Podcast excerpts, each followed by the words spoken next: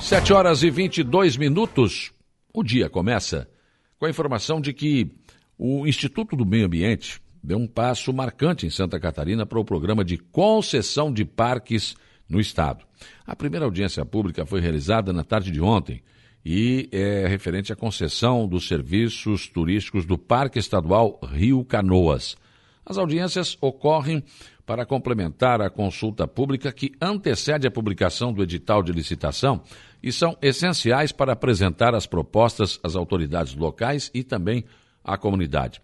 Neste caso, o evento presencial ocorreu na Câmara Municipal de Vereadores de Campos Novos, no Meio Oeste. O público em geral pôde acompanhar a, a transmissão ao vivo pelo canal do Governo do Estado no YouTube. Na abertura da audiência, o presidente do IMA destacou a importância das parcerias com a iniciativa privada para a manutenção das unidades de conservação no Estado. Segundo ele, é uma, é uma tendência de gestão que segue o modelo mundial e que será inovadora aqui em Santa Catarina. Ele também falou que espera concluir o processo de concessão ainda em 2022, com muitos investidores interessados na parceria. No caso do Parque Estadual Rio Canoas, estão previstos investimentos de quase 112 milhões em valor de contrato por um período de 30 anos. Os recursos serão aplicados uh, pelas concessionárias em estruturas para alimentação, hospedagem, apoio aos usuários e atrativos, como trilhas e mirantes. Esportes de aventura também poderão ser oferecidos ao público. A empresa vencedora da licitação poderá explorar o uso dos espaços e atrativos implementados no parque, assim como cobrar ingresso aos visitantes. Secretaria Estadual da Saúde informou que está descartada a possibilidade de que a morte de uma bebê de dois meses em hospital do estado tenha sido causada por falta de leitos de UTI. A morte ocorreu no Hospital Infantil Joana de Guzmão na madrugada do último sábado. Em nota, a secretaria afirma que a paciente estava passando pela segunda internação na unidade hospitalar e recebeu plena assistência das equipes altamente capacitadas no hospital infantil. A nota explica que, diante do agravamento das condições clínicas, a criança, infelizmente, não resistiu. A Secretaria Estadual da Saúde explicou ainda estar sensibilizada e prestando apoio à família da paciente. Até o momento, já foram abertos seis novos leitos de UTI neonatal e oito de cuidados intermediários pediátricos. De acordo com a Secretaria Estadual da Saúde, esses são apenas os primeiros dos 82 leitos previstos entre pediátricos e neonatais, que farão parte dos atendimentos do Serviço Público de Saúde. Além dos leitos para os pacientes infantis, foram abertos, na última segunda-feira, novos 10 leitos de UTI e 17 de enfermaria no Hospital Florianópolis. Os 15 estudantes diplomados foram diplomados ontem aqueles estudantes das escolas do município de Aranguá, escola estadual e particulares, enfim, e do próprio município, que foram eleitos vereadores e vereadoras, foram empossados numa sessão que foi realizada na noite de ontem na Câmara de Vereadores de Araranguá. Teve a presença da coordenadora regional de educação Roselane, Rosane Castelã, além da secretária executiva de educação de Araranguá, Regiane Origi, e a representante das escolas privadas, Joyce Paulino. No momento da posse, foi de emoção aos eleitos, como salientou na tribuna Ana Júlia Kurtz, representando todos os demais colegas.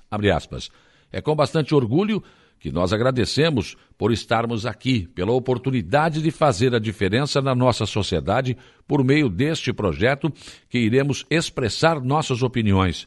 Temos muitos meses de trabalho para frente e estaremos todos juntos pelo nosso município pelo nosso município, eh, fecha aspas, foi o que disse a, a, a presidente eleita. Ao fim da solenidade, foi, aconteceu a eleição da mesa diretora para o ano de 2022, eleita em chapa única, com o nome Futuro Consciente. A chapa foi composta pela presidência da Marina Fernandes, vice-presidente Iago Andrade, segundo vice-presidente Ana Júlia Borges da Silva, secretário Pedro Sensi e segundo secretário Gabriele Machado. Hoje, daqui a pouco, estarão aqui no programa representantes dessa chapa com o presidente da Câmara de Vereadores e também a vereadora Lena Périco para falar um pouco mais sobre a noite de ontem e sobre o futuro deste projeto Câmara Jovem. Aconteceu na tarde de ontem uma reunião entre o presidente da Câmara de Vereadores de Aranaguá, Jair Anastácio, os vereadores Nelson Soares e Helena Périco, com a CCR Via Costeira, que é essa empresa que administra aí os 220 quilômetros da BR-101, sentido sul de Santa Catarina. Pela CCR participou da reunião virtual Fábio Hirst, que faz parte do setor de relações institucionais e faixa de domínio, e o assessor de comunicação da CCR Via Costeira, Lucas Soares. O objetivo do encontro foi entender os serviços prestados pela empresa que administra o trecho da rodovia federal. O presidente da Câmara, Jair Anastácio, fez apontamentos em relação a melhorias que precisam ser feitas e essas que estão sendo apontadas pelos vereadores por meio de requerimentos dentro do poder legislativo. Entre os principais temas estava a manutenção do antigo trecho da BR-101, que, segundo Fábio, não pode ser atendida pela CCR.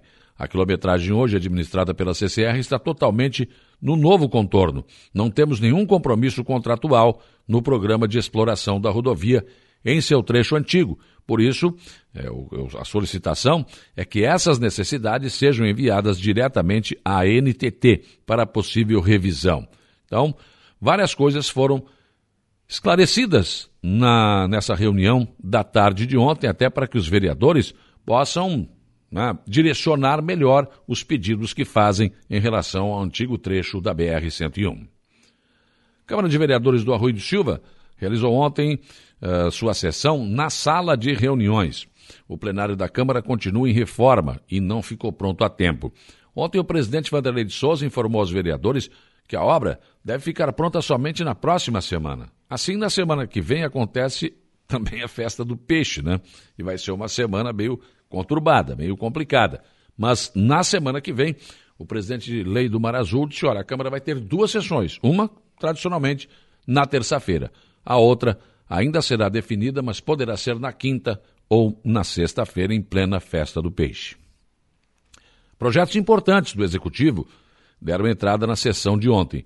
O zoneamento urbano, a delimitação e nome de territórios dos bairros e o plano diretor estão entre alguns dos projetos que foram enviados à Câmara e que agora vão para as comissões para depois irem a plenário para a votação. Amanhã é feriado. Você vai descansar, mas enquanto você descansa, prepare o seu bolso, porque o pedágio vai aumentar de R$ 2,10, a tarifa vai subir para R$ 2,40. Vamos continuar acompanhando. Nosso pedágio, eu disse desde o início, ah, mas é só R$ 2,10. Claro que não vai ficar assim. Não se trata é, da mesma forma, a recuperação de perdas né, em relação aos nossos salários, né, que sempre é um pouco menos. Nunca se consegue recuperar perdas totais no salário dos trabalhadores. Agora, para repor esse tipo de perda, ah, podem ter certeza, né? Eles botam a mão no nosso bolso. Já vai para 2,40. No próximo momento vai para quanto? Enfim, daqui a pouco estamos iguais ao Rio Grande do Sul e outros tantos pedágios caríssimos pelo Brasil. Câmara dos Deputados aprovou na noite de ontem projeto que regula em 17% o ICMS sobre combustíveis e energia elétrica para todos os estados. O projeto já havia passado pela Casa e depois foi ao Senado. Retornou com algumas modificações. O principal do projeto já foi aprovado ontem. Hoje apenas alguns destaques deverão ser apreciados pelos senhores deputados. Expectativas mais otimistas prevêem que o preço dos combustíveis baixe a ponto de provocar uma baixa no preço dos alimentos. É difícil acreditar que isso vai acontecer. Mas hoje falar em qualquer baixa de preço no Brasil já é positivo, mesmo que os efeitos não sejam tão significativos assim.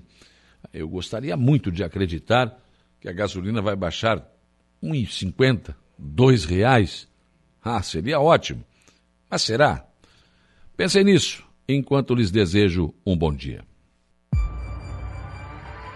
Rádio Araranguá